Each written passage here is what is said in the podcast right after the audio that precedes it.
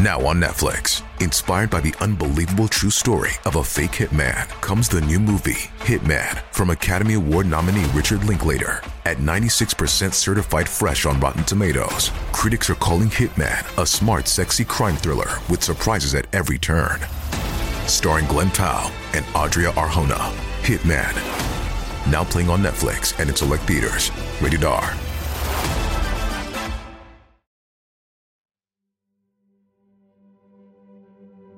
O amanhecer de um dia normalmente nos remete à esperança e à possibilidade de fazer novas escolhas. Indiferente se serão certas ou erradas, temos uma nova chance.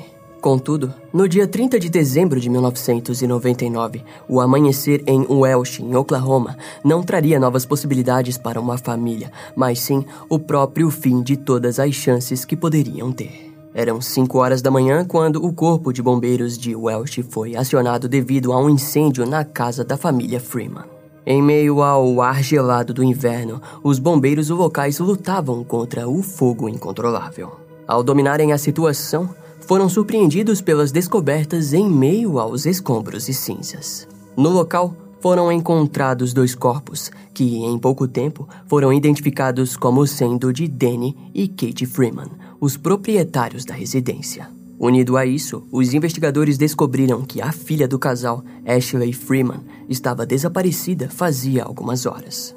Logo, descobriram também que Laura Bible, melhor amiga de Ashley, também estava desaparecida. A polícia tinha em mãos uma casa incendiada, dois corpos transformados em cinzas e duas jovens desaparecidas. O caso não poderia surpreendê-los mais. Pelo menos, foi o que acharam ao dar início a uma investigação que se estenderia por mais de 18 anos em meio a mistérios e uma descoberta mortal.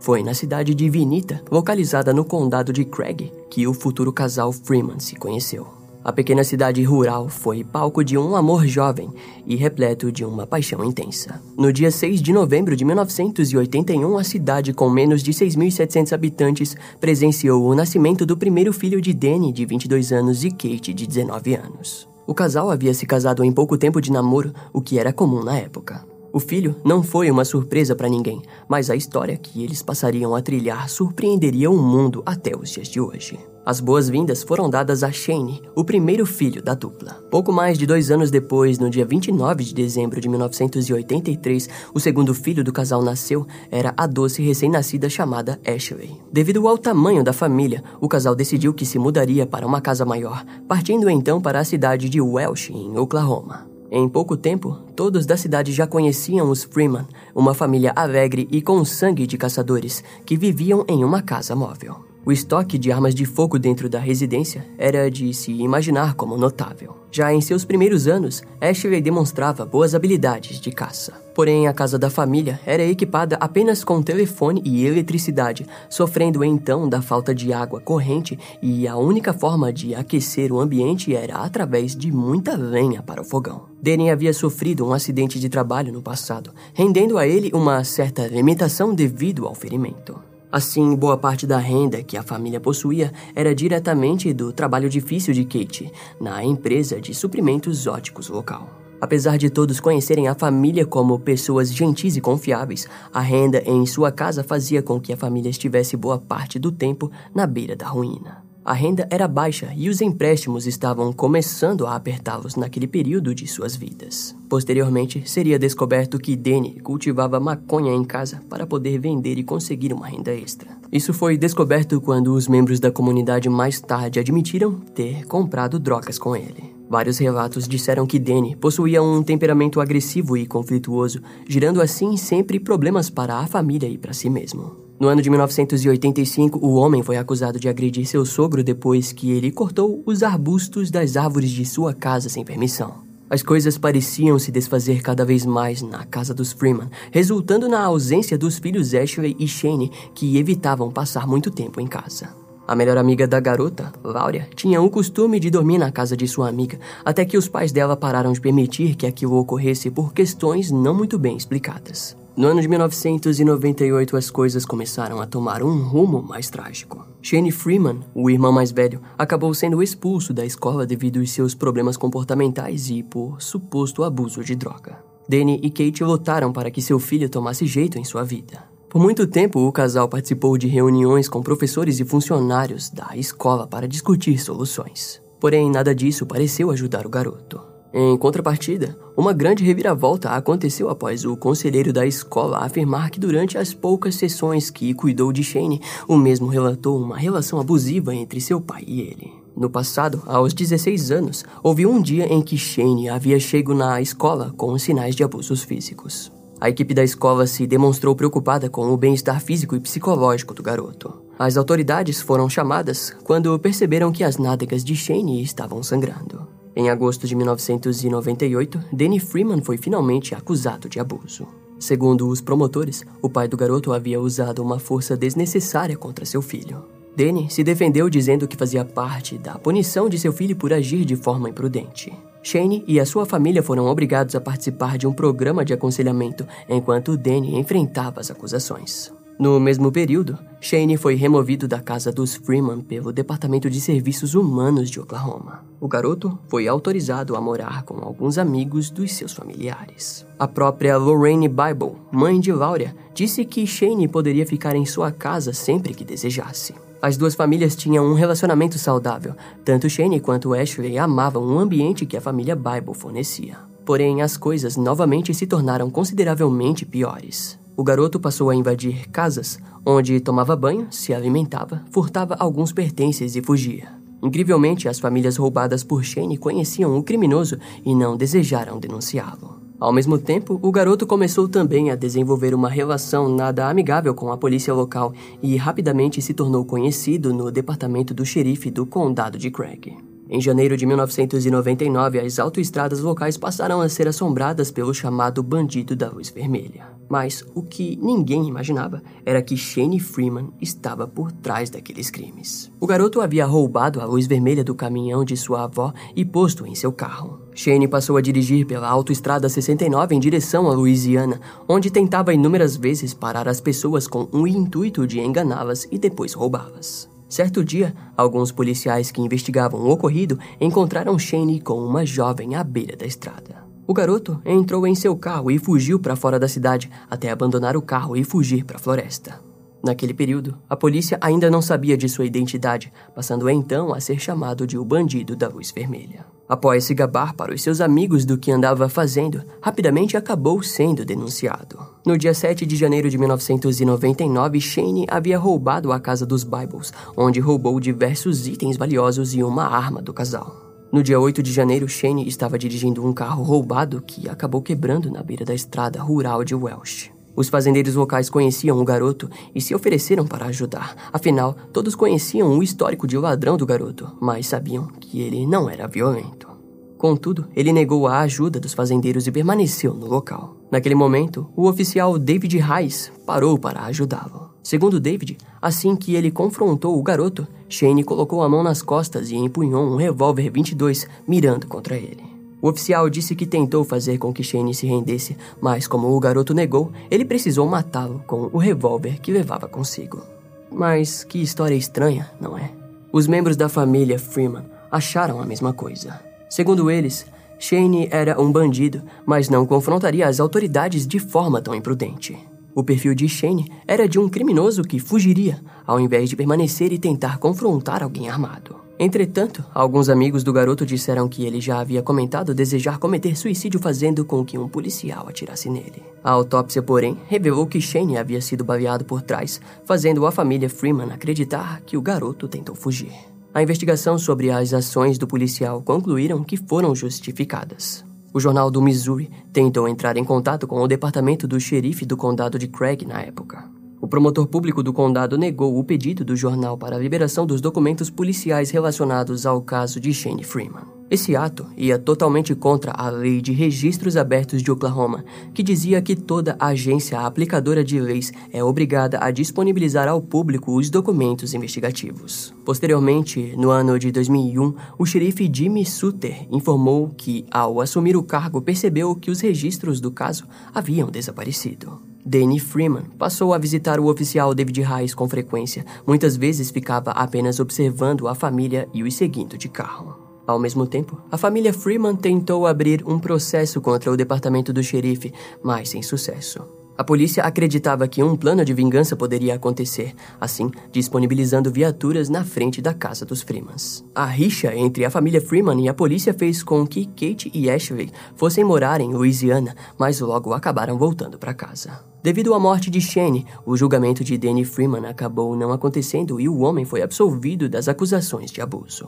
Agora que conhecemos a história trágica de Shane Freeman, precisamos também falar de sua irmã Ashley. A garota era totalmente diferente de seu irmão, sendo uma garota ativa, inteligente e que não causava problemas. Seus olhos azuis e longos cabelos loiros faziam dela a estrela do time de basquete na escola de Welsh. A garota era famosa também por fazer parte da sociedade de honra da escola. Ela era apaixonada pelo ar livre e frequentemente era vista caçando. Bom, depois dessa introdução, é hora de trocarmos os holofotes oficialmente para Ashley Freeman e entender o que levou seu desaparecimento no dia 29 de dezembro de 1999. Nessa história, é praticamente impossível falarmos de Ashley sem também falarmos de sua melhor amiga, Laurie Bible. Laura Jaylene Bible nasceu no dia 18 de abril de 1983, seguida por Ashley Henny Freeman no dia 29 de dezembro do mesmo ano. As garotas se conheceram no jardim de infância e se tornaram inseparáveis. Ao mesmo tempo, a amizade das inocentes garotas uniu a família Bible aos Freemans. Quando a família de Ashley precisou se mudar, as garotas continuaram se mantendo próximas com um pouco de esforço. Ao decorrer dos anos, as garotas desenvolveram interesses diferentes, mas nada daquilo fez com que se separassem. Laura amava desenhar, pintar e criar velas perfumadas. Seus cabelos e olhos castanhos faziam dela uma líder de torcida habilidosa. O seu sonho era, após a formatura, entrar para a escola de cosmetologia. Como forma de juntar algum dinheiro, Laura também trabalhava de babá para as famílias próximas, enquanto Ashley trabalhava na loja de conveniência Roscoe's, mas somente por meio período. No fim de dezembro de 1999, Ashley estava namorando com Jeremy Hurst, o qual mais tarde disse que sua namorada já havia guardado cerca de 4 mil dólares para comprar um carro. No dia 29 de dezembro de 1999, um dia antes do incêndio na casa dos Freeman, as duas amigas saíram para comemorar o aniversário de 16 anos de Ashley. Como forma de garantir a segurança de Laura, os pais da garota a deixaram dormir na casa de Ashley naquele dia. E é agora que o mistério se inicia.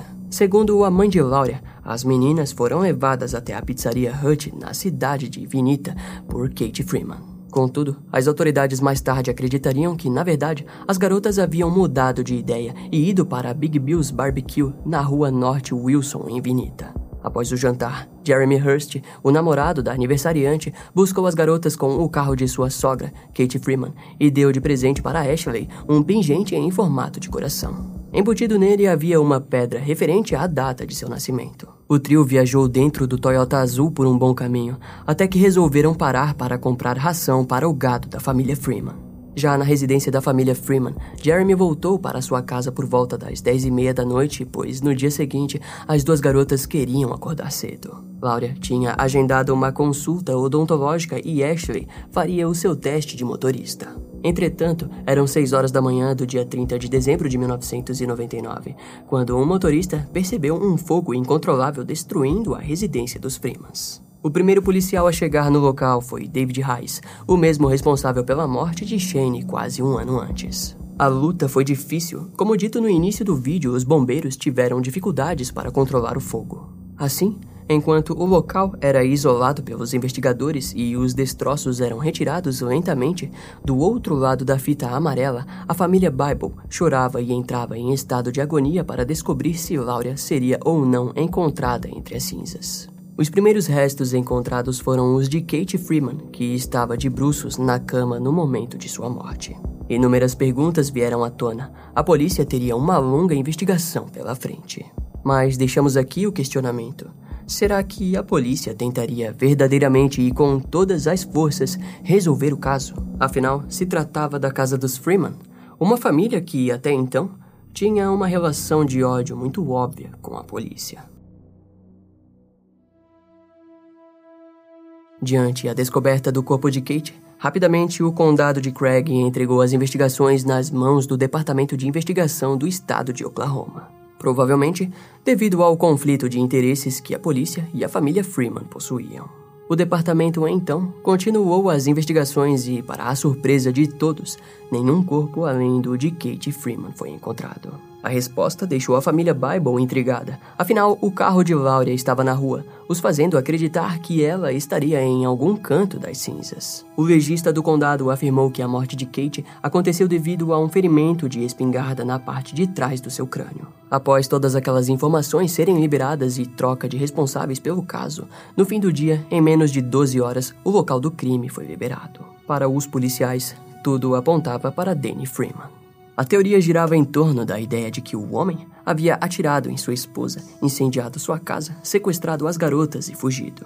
Os pais de Laura foram interrogados sobre o que sabiam do relacionamento entre Kate e Danny, ao mesmo tempo que deixaram claro que o corpo de sua filha não havia sido encontrado no local. A família Bible ficou sem paciência com o foco das investigações e, após saírem do departamento, decidiram que voltariam à cena do crime. Eles acreditavam que as meninas acabaram morrendo dentro de um armário enquanto se escondiam de Danny. No dia seguinte, a família Bible começou a realizar buscas por conta própria no local e logo foram surpreendidos com o que se depararam. Jay Bible encontrou em meio às cinzas o cachorro da família, chamado Sissy, um Rottweiler. Após essa descoberta, eles tiveram uma estranha sensação em seus peitos. Era claro que havia algo errado.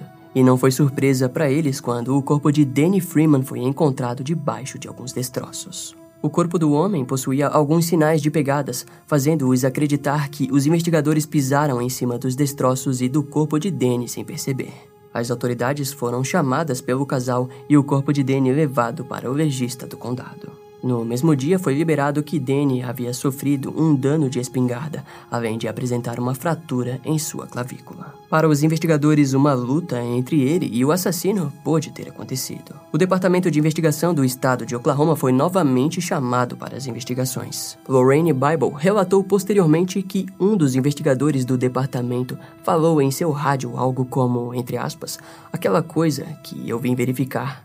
A resposta é sim. A mulher argumentou dizendo que os especialistas pareciam ter ignorado o corpo de Danny de forma proposital. O departamento demonstrou interesse em investigar todo o local do crime novamente, mas a comunidade foi contra aquilo. Com isso, mais de 150 voluntários passaram o dia vasculhando meticulosamente os restos da casa móvel. Juntos à equipe, foi encontrado a bolsa de Laura, sua carteira de motorista, 200 dólares e roupas. Danny Freeman era um excêntrico colecionador de pontas de flechas em caixas de vidro, e todos os voluntários ficaram abismados quando perceberam que nenhum vestígio delas foi encontrado. O carro de Laura também foi investigado pelos voluntários, mas nada foi achado. O legista determinou que a morte de Kate havia acontecido às 5 horas da manhã, o que significava que o incêndio havia se iniciado pelo menos 40 minutos antes das autoridades serem chamadas. Naquela altura, os voluntários já contavam com mais de 500 pessoas. Todos os envolvidos passaram a fazer longas caminhadas a pé e a cavalo nas buscas por qualquer sinal das garotas dentro de um raio de 16 quilômetros. Ao mesmo tempo, milhares de panfletos foram impressos e espalhados em busca das garotas desaparecidas. Porém, nenhuma pista levava a qualquer direção plausível sobre o paradeiro das jovens. O fracasso do Departamento de Investigação do Estado de Oklahoma resultou por críticas por parte do povo do condado de Craig. Além disso, rumores nasceram decorrentes às atitudes e índole dos envolvidos nas investigações. Algumas pessoas se perguntavam se até mesmo alguns membros da polícia poderiam estar envolvidos nos assassinatos e desaparecimentos. A teoria da conspiração fazia sentido, principalmente por terem jogado rapidamente a culpa nos ombros do falecido Danny Freeman. Todos os vizinhos sabiam da ideia dos Freemans de abrir um processo contra o departamento do xerife do condado de Craig. O governo havia dado a eles um prazo até o dia 9 de janeiro de 2000 para que o processo fosse apresentado. David Reis, do Departamento de Polícia, fez voluntariamente testes de polígrafo na tentativa de apaziguar os rumores. Estranhamente, Naquele mesmo período, David se demitiu do departamento. embora seja claro que o departamento do xerife do condado de Craig possa estar envolvido. Até os dias de hoje, a população acredita que seu envolvimento foi algo menos direto. O Departamento de Investigação do Estado de Oklahoma e o Corpo de Bombeiro local alegaram que nenhuma evidência foi perdida, mas reconheceram que o corpo de Danny possa ter sido ignorado na primeira investigação. A família Bible lutou bravamente contra esse anúncio e declarou que a polícia perdeu um tempo valioso investigando o papel de Danny nos supostos crimes, ao invés de investigar o local e descobrir o corpo do pobre homem. Em frente a uma investigação congelada, as autoridades passaram a desenvolver a teoria de que Ashley havia matado seus pais, ateado fogo na casa e fugido com Laura. Fortaleceram essa teoria alegando que as garotas fugiram com o dinheiro que ambas haviam guardado, uma quantia superior a 4 mil dólares. A teoria foi ridicularizada por todos os voluntários e pelos membros das famílias. Primeiro, que a bolsa de Laurie foi encontrada no local, e segundo, porque o carro da garota foi deixado para trás. Ainda deram ênfase no perfil e personalidade das garotas, afirmando que não faria sentido garotas como elas tomarem atitudes tão violentas. Em outubro do ano de 2001, os parentes das famílias e algumas pessoas de interesse foram chamadas para participar de um programa de TV. O programa acabou nunca indo ao ar devido à falta de compra dos direitos autorais. No programa, Diana Dorsey, enfermeira que tratou Shane no dia de sua morte, apareceria no episódio onde falaria sobre o ocorrido. Na mesma semana, a mulher foi baleada perto do hospital em que trabalhava. As investigações apontaram para a culpa de um esquizofrênico paranoico chamado Rick Martin. O homem acabou sendo morto pela polícia após ele resistir à prisão. Sobre esse evento, podemos afirmar que nenhum dos dois se conheciam e que a justificativa para que eles se trombassem era quase nula. Curiosamente, Diana lutava ao lado das famílias envolvidas, alegando que a polícia estava errada quanto à morte de Shane Freeman. Fontes dizem que ela até mesmo acusou o gabinete do xerife pela morte do garoto. Os investigadores na época se negaram a dar qualquer palavra sobre o ocorrido. Após descartar as garotas como suspeitas, a polícia passou a acreditar que intrusos entraram na residência, mataram os adultos e depois sequestraram Ashley e Laura. A polícia também começou a teorizar que o envolvimento de Danny com drogas havia causado aquilo. Naquela altura, até mesmo caçadores de recompensas tinham suas teorias, que diziam que as meninas haviam sido vendidas para o comércio sexual. Para confirmar isso, muitos deles viajaram até o México. Felizmente, mais tarde afirmaram que as meninas não estavam lá. A primeira pista concreta veio apenas quase três anos depois do ocorrido. No ano de 2002, o assassino em série Tommy Lynn Sells escreveu uma carta ao jornal local e informou estar envolvido no caso.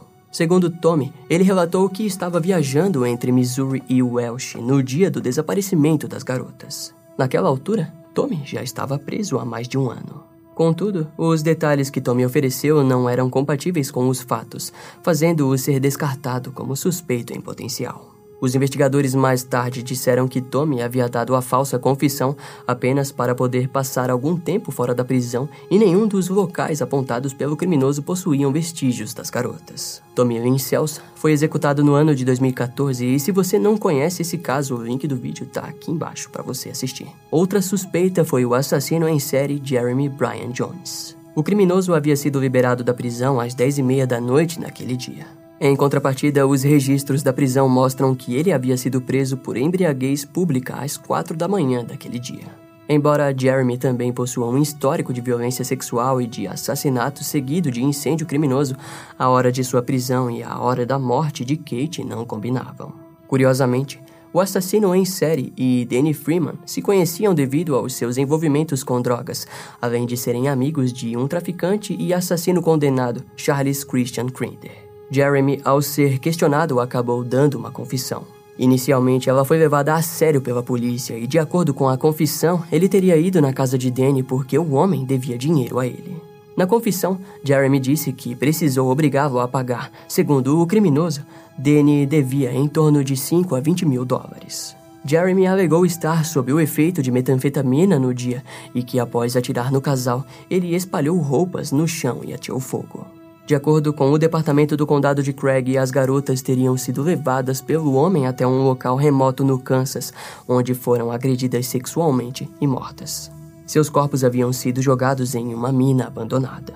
Porém, em junho de 2005, as supostas minas foram investigadas e nenhum vestígio de seus corpos foi encontrado. Depois de um tempo, ele afirmou ter mentido para conseguir um tratamento melhor dentro da prisão. Após isso, os investigadores continuaram por anos a receber diversas dicas e todas elas foram analisadas. No ano de 2015, uma testemunha se apresentou e disse que viu um carro às três da manhã passar por ela. Segundo ela, a mulher que estava no volante era Laura Bible e seu rosto parecia muito assustado. Diversos avistamentos além desse foram retratados, mas nenhuma informação importante era coletada. No mesmo ano, as investigações descobriram que Danny havia comentado com os seus amigos que dois homens haviam aparecido em sua porta. Eles vieram à procura de algo, provavelmente uma dívida ou mais drogas. De qualquer forma, Danny negou e disse para eles que não voltassem mais à sua casa. É dito que todos eles se conheciam bem. No entanto, é difícil dizer se esse momento foi apenas uma ocorrência aleatória na vida de Danny ou se de alguma forma foi a causa de todo aquele mistério. Infelizmente, as respostas não viriam tão facilmente. As buscas ao decorrer dos anos apenas levaram as famílias para becos cada vez mais escuros e sem saída. No ano de 2010, os últimos membros da família Freeman declararam Ashley Freeman legalmente morta. Frente a isso, Lorraine Bible declarou que, mesmo que sua filha Laura Bible possa estar realmente morta, ela jamais iria parar de procurá-la. Até que elas se encontrem, nenhuma das duas poderão ter paz, concluiu Lorraine. O condado de Craig disse que a luta da mulher em busca de sua filha valeu a pena, pois é um dos casos mais ativos e investigados dos últimos anos. No ano de 2016, Lorraine criou uma página no Facebook chamada Find Laura Bible. No mesmo ano, a mulher recebeu uma dica que dizia que as autoridades deveriam investigar um poço de uma antiga casa em Chetopa, no Kansas. Para a pouca surpresa, a casa havia pertencido a Charles Creeder, um assassino condenado. O homem era um traficante de drogas na época do desaparecimento das garotas e, como dito mais cedo, Danny e Jeremy Jones o conheciam. O local foi investigado, mas nada significativo foi encontrado. Mais tarde, as investigações encontraram evidências de que no terreno havia existido uma casa de dois andares que foi destruída por um incêndio. Com a dúvida de terem investigado no local errado, as autoridades retornaram na residência do criminoso. Toda a área onde a casa havia existido foi escavada, mas nenhum vestígio de Laura e Ashley foi encontrado. A avó de Ashley, Sylvester Chandler, contratou um investigador particular que lhe deu o nome de três pessoas envolvidas. A mulher acreditou fortemente que pelo menos um deles estivessem envolvidos diretamente com o crime. O investigador teve uma reunião com as autoridades locais, mas as suas informações não foram levadas muito a sério pelos investigadores. Lorraine Bible também apoiou a possível culpa de pelo menos um deles. Contudo, os suspeitos nunca foram acusados e o ex-xerife do condado, Jimmy Suter, afirmou que não existiam provas suficientes de que os nomes estivessem envolvidos com o caso. Em janeiro de 2017, as autoridades buscaram inúmeros meios para reunir mais pistas. Entre muitas entrevistas, documentos revisados, chegando até mesmo a usar hipnose em uma testemunha para que ela fornecesse pistas de algo que ela já não lembrava mais. Os investigadores e Lorraine acreditavam que os filhos e familiares de pessoas envolvidas estivessem segurando informações reveladoras sobre o caso. Com isso, achavam que seria questão de tempo até que algum deles contasse algo que fizesse o caso ser encerrado. A questão é que muitas dessas pessoas provavelmente tinham medo do que aconteceria com elas, fazendo-as permanecerem em silêncio. No ano de 2018, o atual xerife do condado de Craig, Heath Winfrey, anunciou que notas e documentos de detetives da época inicial das investigações foram encontrados. Segundo ele, os documentos são notas e pensamentos valiosos de alguns investigadores que trabalharam intensivamente no caso. Um investigador do escritório da promotoria, Gary Stencil, disse que esses documentos seriam extremamente valiosos para o desenrolar da investigação. Para a facilidade dos familiares e das pessoas que acompanharam o caso até aqui, aquelas informações abriram novos caminhos para que a investigação continuasse. Depois que Winfrey assumiu o cargo de xerife do condado de Craig, a esperança pôde pairar e iluminar as sombras que escondiam caminhos luminosos. No dia 23 de abril de 2018, Ronnie Dean Buzik foi preso acusado no envolvimento de quatro assassinatos em primeiro grau. De início, as acusações envolviam sequestro e também incêndio criminoso. Os resultados das investigações apontaram também para mais dois suspeitos em potencial que, infelizmente, já haviam falecido. O suspeito de ter sido o líder responsável pelo incêndio era Warren Philip Welsh II, que havia morrido aos seus 61 anos no ano de 2007. Outro suspeito era David Pennington, que havia morrido aos 56 anos no ano de 2015. Agora, o resultado dos anos de investigações ficava cada vez mais claro. A polícia acreditava que Ashley e Laura foram mantidas vivas por vários dias em cativeiro. Unido a isso, ao decorrer dos anos, inúmeros presos se apresentaram informando terem visto fotos em polaroides das meninas, mostrando-as presas em cativeiro. Essas afirmações por parte dos prisioneiros nunca foram consideradas, mas em 2018 passou a receber atenção. Uma declaração de 29 páginas foi escrita pela polícia e nela a causa provável do crime é descrita da seguinte forma: As duas meninas haviam sido sequestradas, amarradas, drogadas, violentadas e depois estranguladas. Uma das testemunhas relatou que as viu, entre aspas, deitadas em uma cama, uma de frente para a outra, com as mãos amarradas e a boca amordaçada. A mesma testemunha seguiu dizendo que todos sabiam daquilo. Os investigadores revelaram que os três homens sempre eram suspeitos do crime, mas nada os ligava ao crime. Em 1999, na cena do crime, foi encontrado um cartão de seguro que pertencia à namorada de Warren, líder do grupo criminoso. Uma outra namorada dele também foi ouvida e revelou ter ouvido Ronnie e David afirmarem que mataram os Freeman porque eles lhe deviam dinheiro por conta de drogas. A testemunha ainda disse que eles mataram o casal, incendiaram a casa e sequestraram as meninas, para no fim matá-las em outro lugar. Uma dessas namoradas também disse que viu as fotos em Polaroid das meninas, que ele guardava em uma maleta de couro. Uma namorada de David Pennington também foi ouvida e revelou que ele era o culpado, enquanto Ronnie e Warren eram cúmplices. A mulher também revelou que viu as fotos Polaroid, mas que foi ameaçada pelo homem a ficar em silêncio. Até o ano de 2017, inúmeras testemunhas se apresentaram apontando os três homens como responsáveis pelo crime. Warren Philip Welsh II tirou as fotos como forma de troféu e em algumas fotos ele até estava ao lado das garotas. A casa de Warren era uma casa móvel localizada em South College Street, cerca de 40 quilômetros da casa da família Freeman. No documento, as autoridades escreveram que os suspeitos faziam várias declarações sobre seus envolvimentos com o incêndio, assassinato e sequestro. Segundo as informações obtidas, o corpo das meninas havia sido despejado em um porão que mais tarde foi coberto de concreto.